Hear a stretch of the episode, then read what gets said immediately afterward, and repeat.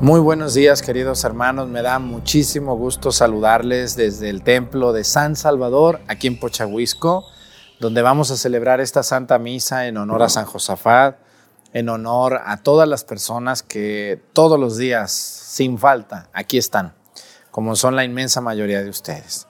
Muchísimas gracias por el favor de su, de su preferencia, por sus oraciones y por acompañarnos en la Santa Misa. Sean bienvenidos todos ustedes.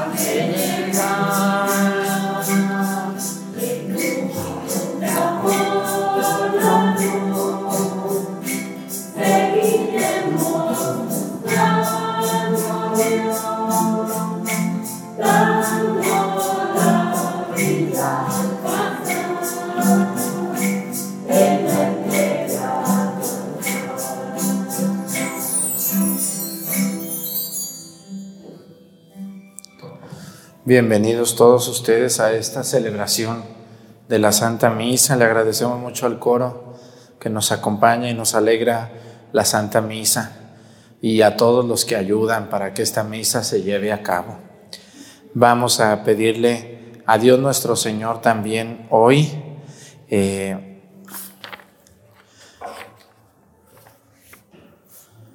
por el alma de Narciso. Ya vi que está ahí su cruz. ¿Y es Narciso qué?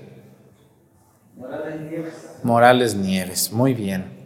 Vamos a pedir también hoy, como todos los días lo hacemos, por una diócesis de nuestro querido México. Vamos a pedirle a Dios nuestro Señor hoy por la diócesis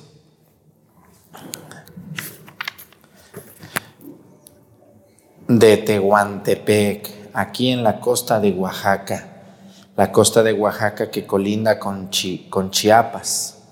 Tehuantepec, ahí donde está Salina Cruz, donde está Tehuantepec, toda esa costa oaxaqueña, pues pedimos por la diócesis de Tehuantepec, por su obispo don Crispino Ojeda Márquez, por los sacerdotes de Tehuantepec, por las religiosas, los consagrados y sobre todo por los laicos. Hay mucha gente que ve la misa allí en Tehuantepec. Los oaxaqueños son como los guerrerenses, también son muy religiosos. Pues vamos a pedir por nuestros hermanos de Tehuantepec. Hoy también pues vamos a pedir por un país donde sabemos que muchas personas nos ven vamos a pedir por el país más grande de América, que es Canadá. Allá donde, aunque es muy grande, no está tan habitado porque hay mucho, mucho hielo, pero hay muchos latinos que hablan español, que están en Canadá trabajando y que todos los días ven la misa. Pedimos por nuestros hermanos que viven en Canadá o que trabajan allá, que Dios los bendiga y los acompañe. Y también hoy vamos a pedir por otras personas que, que, se que también estamos rezando un oficio o una profesión.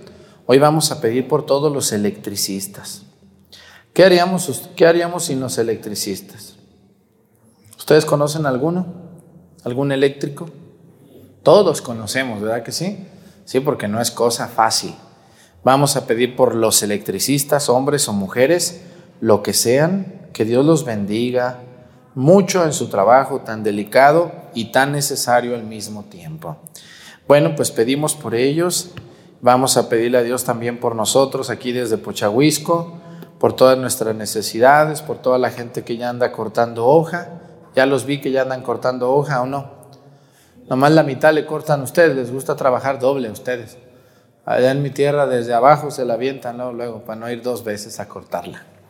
Pero a ustedes les gusta trabajar doble, ¿verdad que sí? Bueno, tiene una razón, ¿o no es así? Que se seque bien el maíz y dos, aprovechar la hojita de arriba, que es más tiernita. Sí, así es. Bueno, pues vamos a darle gracias a Dios. En el nombre del Padre y del Hijo y del Espíritu Santo, la gracia de nuestro Señor Jesucristo, el amor del Padre y la comunión del Espíritu Santo esté con todos ustedes. Pidámosle perdón a Dios por todas nuestras faltas.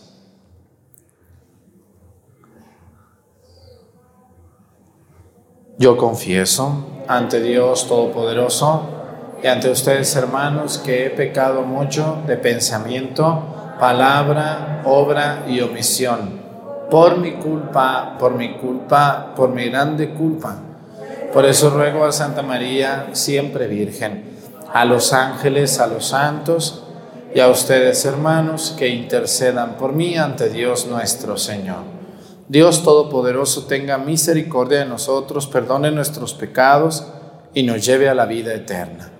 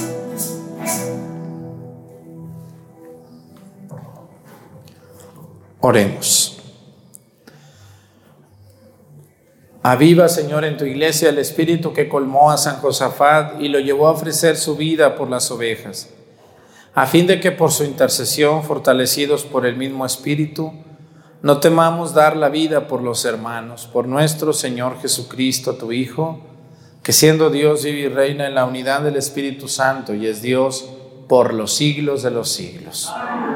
Siéntense, vamos a escuchar la palabra de Dios.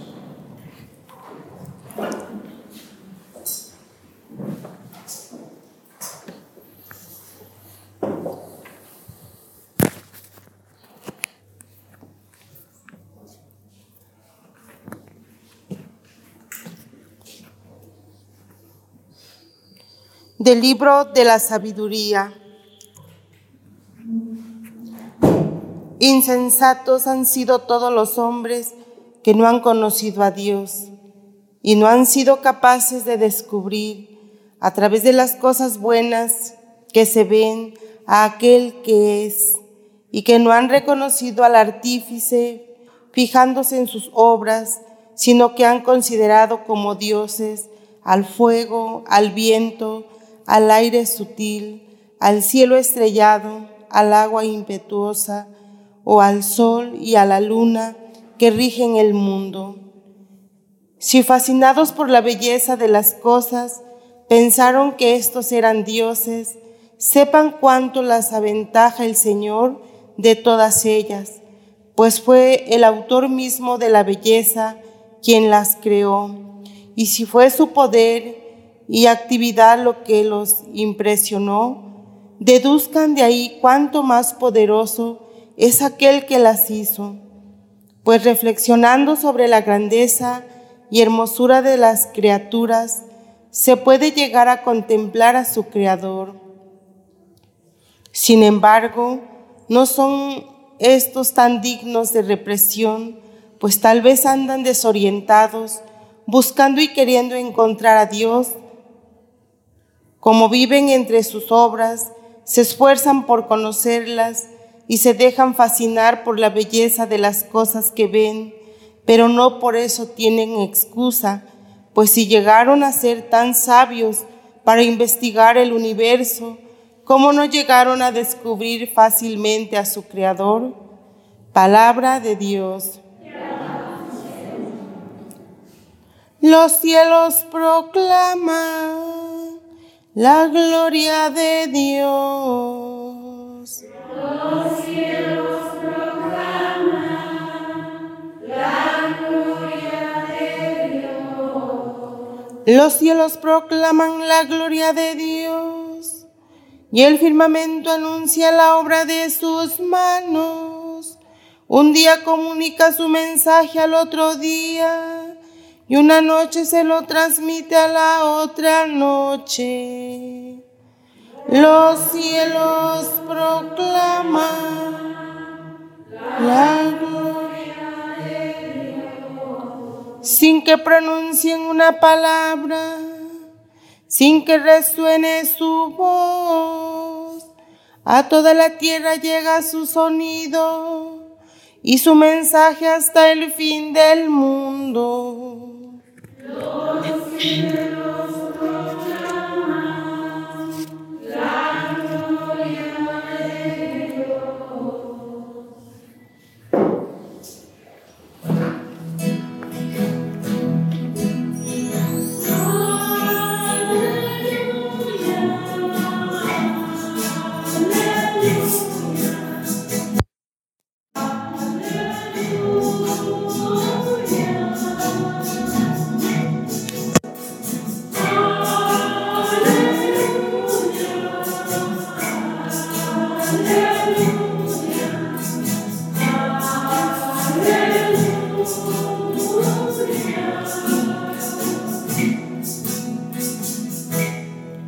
Estén atentos y levanten la cabeza, porque se acerca la hora de su liberación, dice el Señor.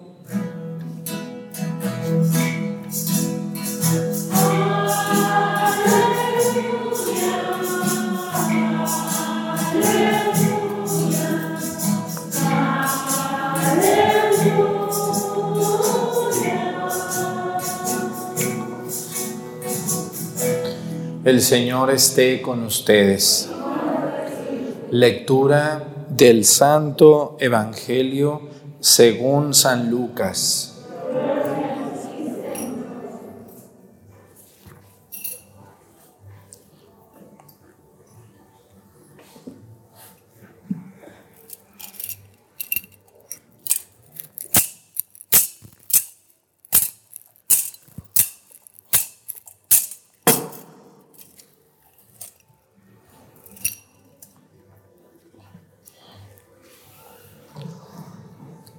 En aquellos días Jesús dijo a sus discípulos, Lo que sucedió en el tiempo de Noé también sucederá en el tiempo del Hijo del Hombre.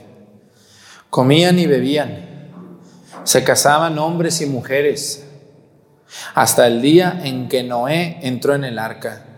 Entonces vino el diluvio y los hizo perecer a todos. Lo mismo sucedió en el tiempo de Lot. Comían y bebían, compraban y vendían, sembraban y construían.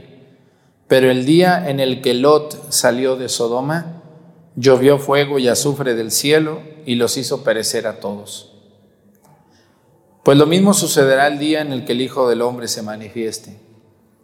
Aquel día, el que esté en la azotea y tenga sus cosas en la casa, que no baje a recogerlas.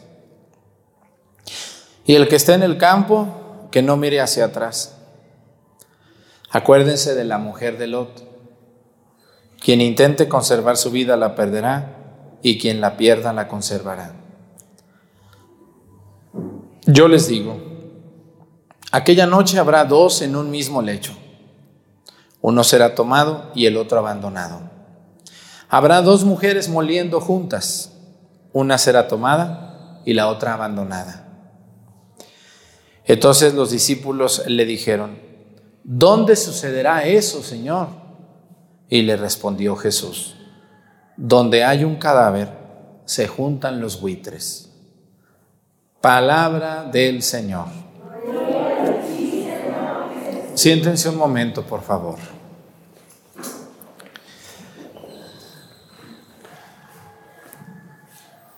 En el Evangelio hay varias manifestaciones y no solamente en el Evangelio, sino en toda la Biblia hay manifestaciones de que estamos en las manos de Dios y de que se va a hacer siempre la voluntad de Dios, nos guste o no nos guste, siempre se va a hacer la voluntad de Dios. Por eso, miren hermanos, no debemos de ir nunca contra la voluntad de Dios, porque ¿quién de ustedes le gana a Dios? A ver, levántenme la mano. ¿Quién? ¿Quién le puede ganar a Dios? ¿Quién puede cambiar la voluntad de Dios? ¿Un brujo puede cambiar la voluntad de Dios? ¿Y entonces por qué van con los brujos la gente? por listos, por no decir otra palabra aquí. Nadie puede cambiar la voluntad de Dios. Si la voluntad de Dios es que tú llegues a los 81 años y te mueras, esa va a ser la voluntad de Dios. Y tú vas a llegar a esa edad y, va a pasar lo que Dios diga. Lo mismo pasa y pasaba en el Antiguo Testamento. Hay dos momentos que son muy conocidos. Número uno, el diluvio, cuando Dios le dice a Noé que suba a una arca, que la construye, que suba a una parejita de animalitos, de los animales, él dice malos, y de los animales buenos más parejitas. ¿no? Y también eh, se sube su familia y cierran el arca, y ya saben lo que pasó. ¿no? Pero la gente juzga de loco a Noé.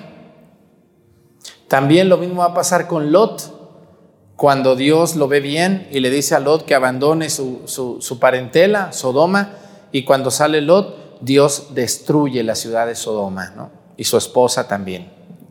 Entonces, hay signos en la tierra que van a suceder. Por eso dice el Evangelio, lo mismo sucederá con el Hijo del Hombre cuando Él vaya al cielo y vuelva a venir.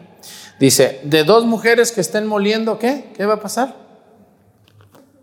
Una será tomada y la otra dejada.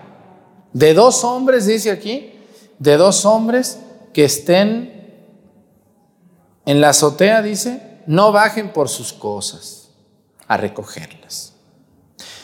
Pero los seres humanos somos muy raros, no entendemos y no creemos nada hasta que nos llega el agua a la puerta, ahora sí. Ay, Dios mío, ¿por qué nadie me dijo? Es que miren, somos muy buenos para interpretar las cosas del mundo. Lo dice el libro de la sabiduría. Somos muy buenos para interpretar las cosas del mundo, los acontecimientos. Ah, esa señora está enferma. Yo creo que esa señora andaba haciendo esto y esto, por eso se enfermó. Oiga, que se allá que se desgajó el cerro. Ah, se desgajó el cerro porque el vecino cortó unos árboles y se vino el cerro. Ah, y entonces, oye, y que se fue la carretera, ya ven que se nos está yendo la carretera ahí por el nuevo templo, ¿no?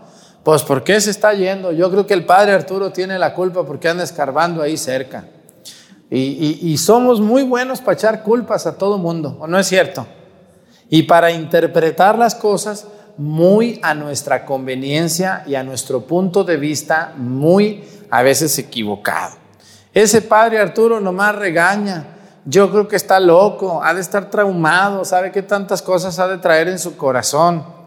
Y tenemos para todos, ¿o no es cierto? Tenemos para dar y repartir. Ni se le arrimen, porque esa señora o ese hombre nomás te ve y te saca todos los traumas habidos y por haber. Somos muy listos para interpretar, ah, esa señora camina así porque mira, pasó esto y esto y esto. Ese hombre siempre camina agachado de su cabeza porque él cuando era niño, esto y esto y esto y esto. Esa familia no saluda porque fíjate que esa familia hace tres años pasó esto y esto y esto. Ay, Dios mío. ¿Verdad que sí conocen a alguien que interpreta la vida de todas las personas en nuestro pueblo?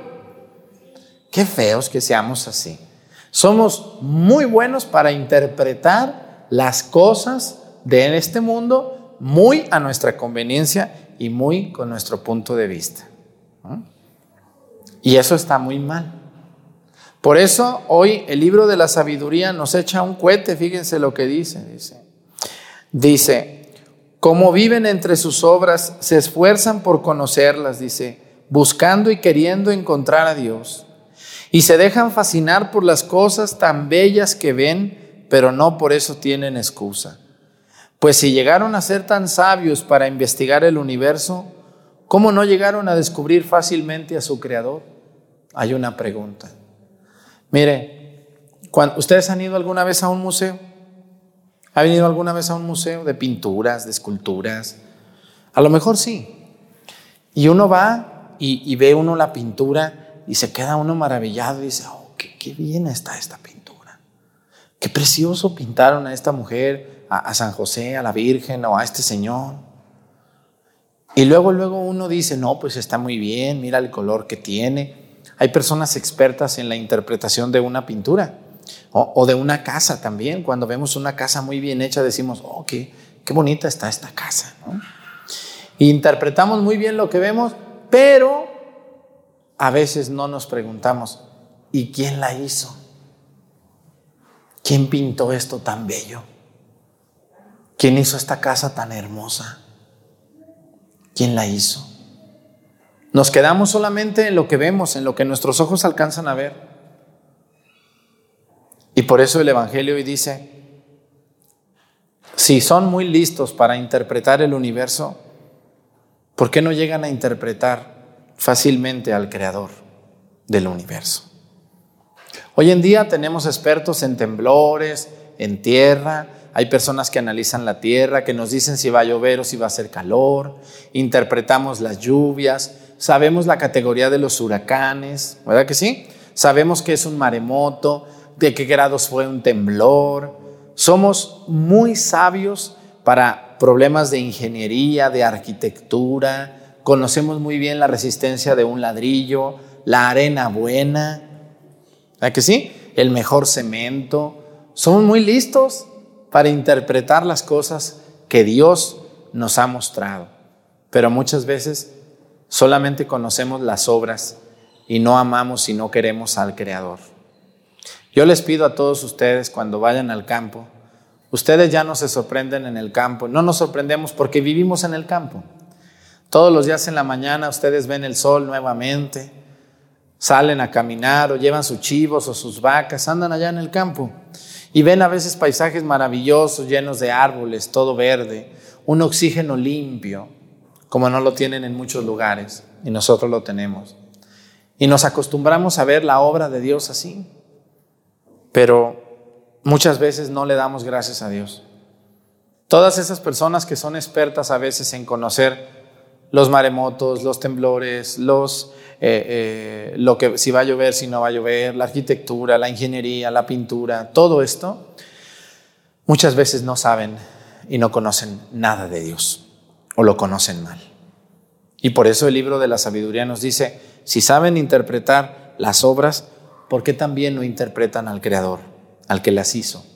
¿Por qué no llegan con Él? por más, por más y más y más que los científicos y que los investigadores busquen el nacimiento de la vida y el nacimiento de este planeta, siempre van a llegar a un, así se le llama en la filosofía, a un eslabón perdido. ¿Qué es un eslabón? Díganme los hombres. ¿Qué es un eslabón? Una cadena está compuesta de qué? De eslabones, así es, así es. Y cada eslabón une a dos eslabones, ¿no? Cada eslabón une a uno y a otro. Y, y si nosotros buscamos al principio de la cadena y vamos de uno por uno de los eslabones, vamos a llegar a un momento en el que la cadena se va a acabar. Es decir, hasta aquí llega la cadena. Esto hacen los expertos hoy en la ciencia. Buscan la vida, investigan osamentas, descubren tumbas, descubren sarcófagos, investigan cráneos, van y hacen estudios de la tierra, descubren animales extintos que ya no están, ven erosiones, volcanes que explotaron. Pero llega el momento que le dices, ¿y luego qué sigue? Ya llegaron al animal más antiguo, el neardental. Ahora, ¿qué sigue después de ese hombre que ustedes encontraron en esos huesos? ¿Y qué te dicen? No sabemos. Hasta aquí llega nuestro estudio. Cuando termina eso, viene el otro eslabón. ¿Cuál es el eslabón perdido? Es Dios. Por más que le busquemos ustedes o yo un origen a este mundo, nada se pudo originar, nada pudo nacer de la, de la, de la, de la casualidad. Este mundo tan perfecto, con oxígeno, con árboles, con animales de todo tipo, con nosotros, como no se ha encontrado ningún otro planeta igual a este, parecidos, pero ninguno con una vida como la nuestra, lo único que nos deja para llegar nosotros es que aquí hubo una mano superior. ¿Y esa mano es la de quién? Es la de Dios. Así es. Nuestro mundo no puede ser producto de la nada. No pudo haber brotado de algo nomás así. Claro que no. Es Dios, es una mano misteriosa de Dios Padre Todopoderoso, Creador del cielo y de la tierra de todo lo visible y lo invisible. Lo decimos todos los domingos en el credo. Así que hermanos, cuando veamos la obra de Dios, que es todo lo que vemos alrededor del mundo, hay que saber que atrás de esa obra hay que aplaudir y agradecer al artista que la hizo, que es Dios. Porque somos muy listos para investigar, pero a veces muy cortos, muy cortos en darle el verdadero valor al artista que hizo y que creó esto que existe, que se llama planeta Tierra. Y sobre todo, que hizo que nosotros estuviéramos aquí vivos como estamos ahorita, que podemos disfrutar de toda la obra de Dios maravillosa. Que Dios nos ayude a ser más humildes y conocer más a Dios y reconocerle su lugar. Muchas personas dicen, yo no creo en Dios, pero sí pienso que alguien hizo lo que existe. ¿Y cómo le llamamos pues a ese que hizo lo que existe? Es Dios, aunque tú no quieras. Es Dios el que hizo lo que tus ojos ven, el que hizo lo que tu boca come, el que hizo lo que tienes, lo que eres, lo que haces. No puede haber algo más después de Dios. Pues que Él nos ayude a entender y a ser humildes y reconocer la maravillosa obra que Él hizo. Siga, nos ponemos de pie, por favor. Presentemos ante el Señor nuestras intenciones. Vamos a decir todos, Padre, escúchanos.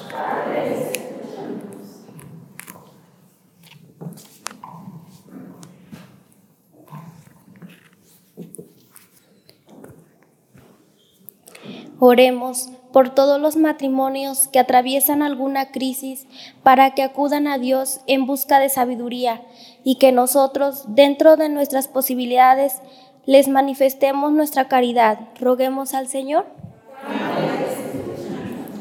para que Dios llene de bendiciones las vidas de todos nuestros hermanos que trabajan en los hospitales y en los centros de beneficencia.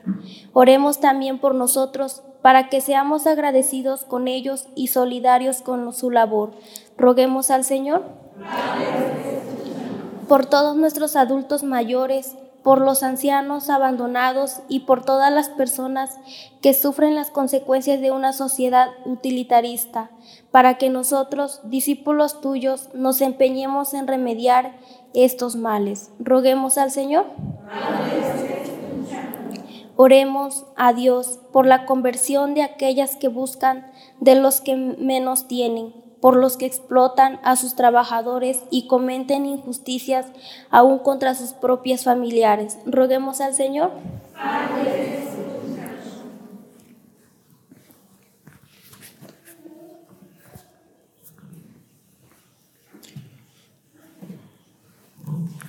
Vamos a pedir a Dios por toda la gente que duda de Él, que no quiere darle el crédito de todo lo que existe, que Dios bendiga sus corazones, los haga humildes para reconocer que alrededor de nosotros está la obra de Dios. Por Jesucristo nuestro Señor. Vamos a sentarnos, por favor.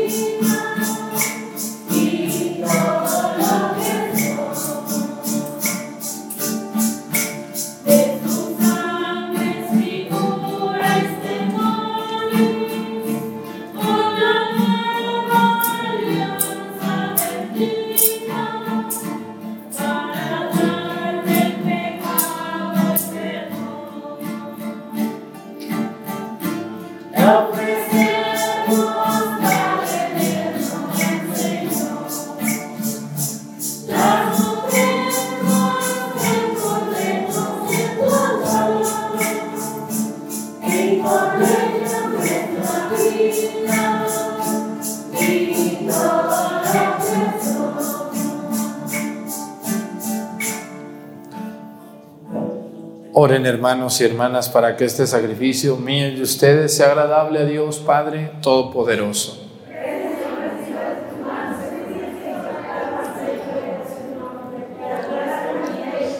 Toda su santa iglesia. Dios clementísimo, derrama tu bendición sobre estos dones y afiánzanos en la fe en que San Josafat atestiguó con la efusión de su sangre. Por Jesucristo nuestro Señor. El Señor esté con ustedes. Levantemos el corazón. Demos gracias al Señor nuestro Dios. En verdad es justo y necesario nuestro deber y salvación darte gracias siempre y en todo lugar, Señor Padre Santo, Dios Todopoderoso y Eterno, porque al alabar nosotros a los santos mártires tú eres glorificado ya que todo lo que concierne a su pasión es obra admirable de tu poder. En efecto, tú misericordiosamente los proporcionas el ardor de la fe, tú les otorgas la firmeza de la perseverancia y les concedes la victoria en la batalla. Por Cristo, Señor nuestro. Por eso, tus criaturas en el cielo y de la tierra te adoran cantando un cántico nuevo. Y nosotros con todos los coros de los ángeles proclamamos tu gloria, diciendo.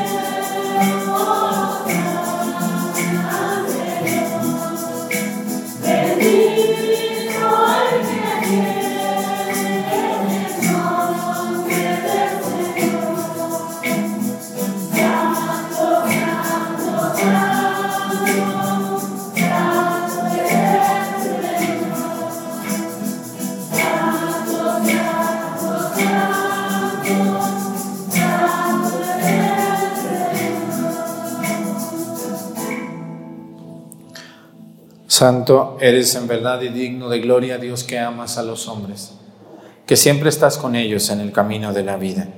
Bendito es en verdad tu Hijo que está presente en medio de nosotros, cuando somos congregados por su amor y como hizo en otro tiempo con sus discípulos, nos explica las escrituras y parte para nosotros el pan.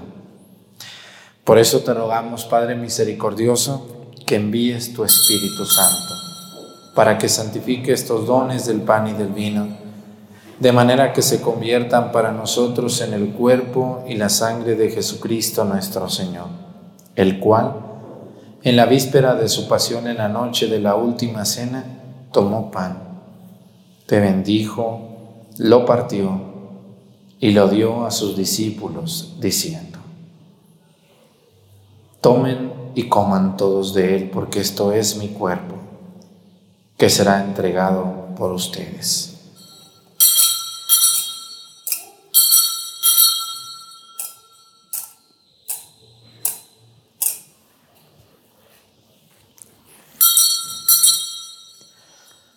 Del mismo modo, acabada la cena, tomó el cáliz y te dio gracias y lo pasó a sus discípulos, diciendo, tomen y beban todos de él, porque este es el cáliz de mi sangre sangre de la alianza nueva y eterna, que será derramada por ustedes y por muchos para el perdón de los pecados.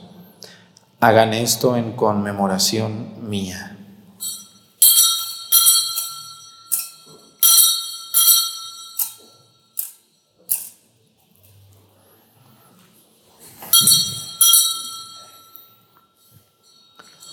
Este es el sacramento de nuestra fe.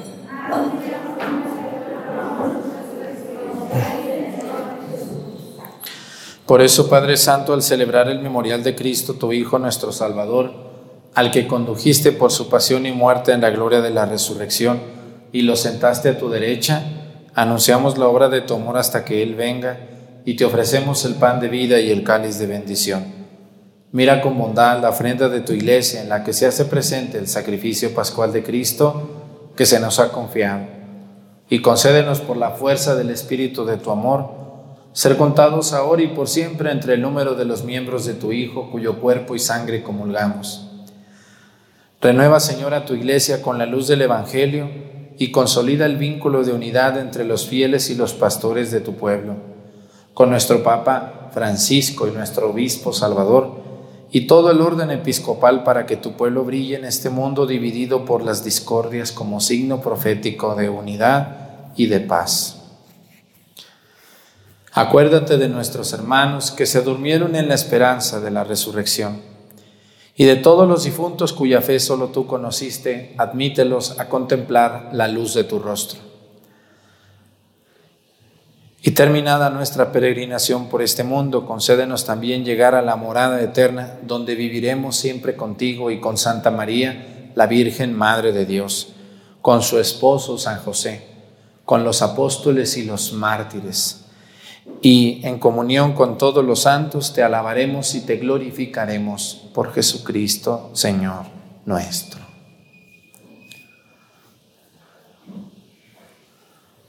Por Cristo, con Él y en Él, a ti Dios Padre Omnipotente, en la unidad del Espíritu Santo, todo honor y toda gloria por los siglos de los siglos.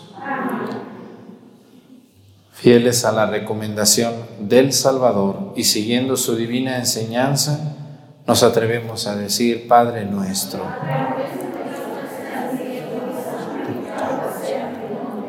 Venga a nosotros tu reino. Hágase, Señor, tu voluntad en la tierra como en el cielo. Soy nuestro pan de cada día. Perdona nuestras ofensas, como también nosotros perdonamos a los que nos ofenden. No nos dejes caer en la tentación y líbranos del mal. Líbranos de todos los males, Señor, y concédenos la paz en nuestros días, para que, ayudados por tu misericordia, vivamos siempre libres de pecado y protegidos de toda perturbación, mientras esperamos la gloriosa venida de nuestro Salvador Jesucristo. Señor Jesucristo, que dijiste a tus apóstoles, la paz les dejo, mi paz les doy. No tengas en cuenta nuestros pecados, sino la fe de tu iglesia, y conforme a tu palabra, concédele la paz y la unidad. Tú que vives y reinas por los siglos de los siglos, que la paz del Señor esté con ustedes. Vamos a darnos con nuestra cabeza un signo de paz.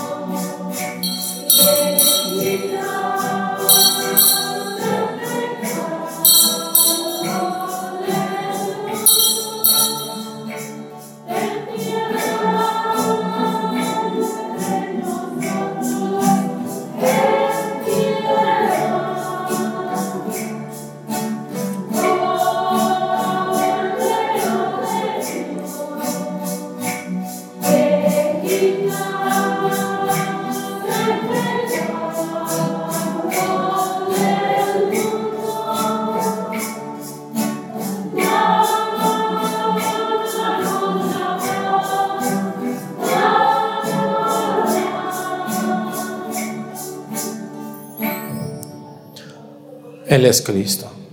Es el Cordero de Dios que quita los pecados del mundo. Dichosos los invitados a la cena del Señor.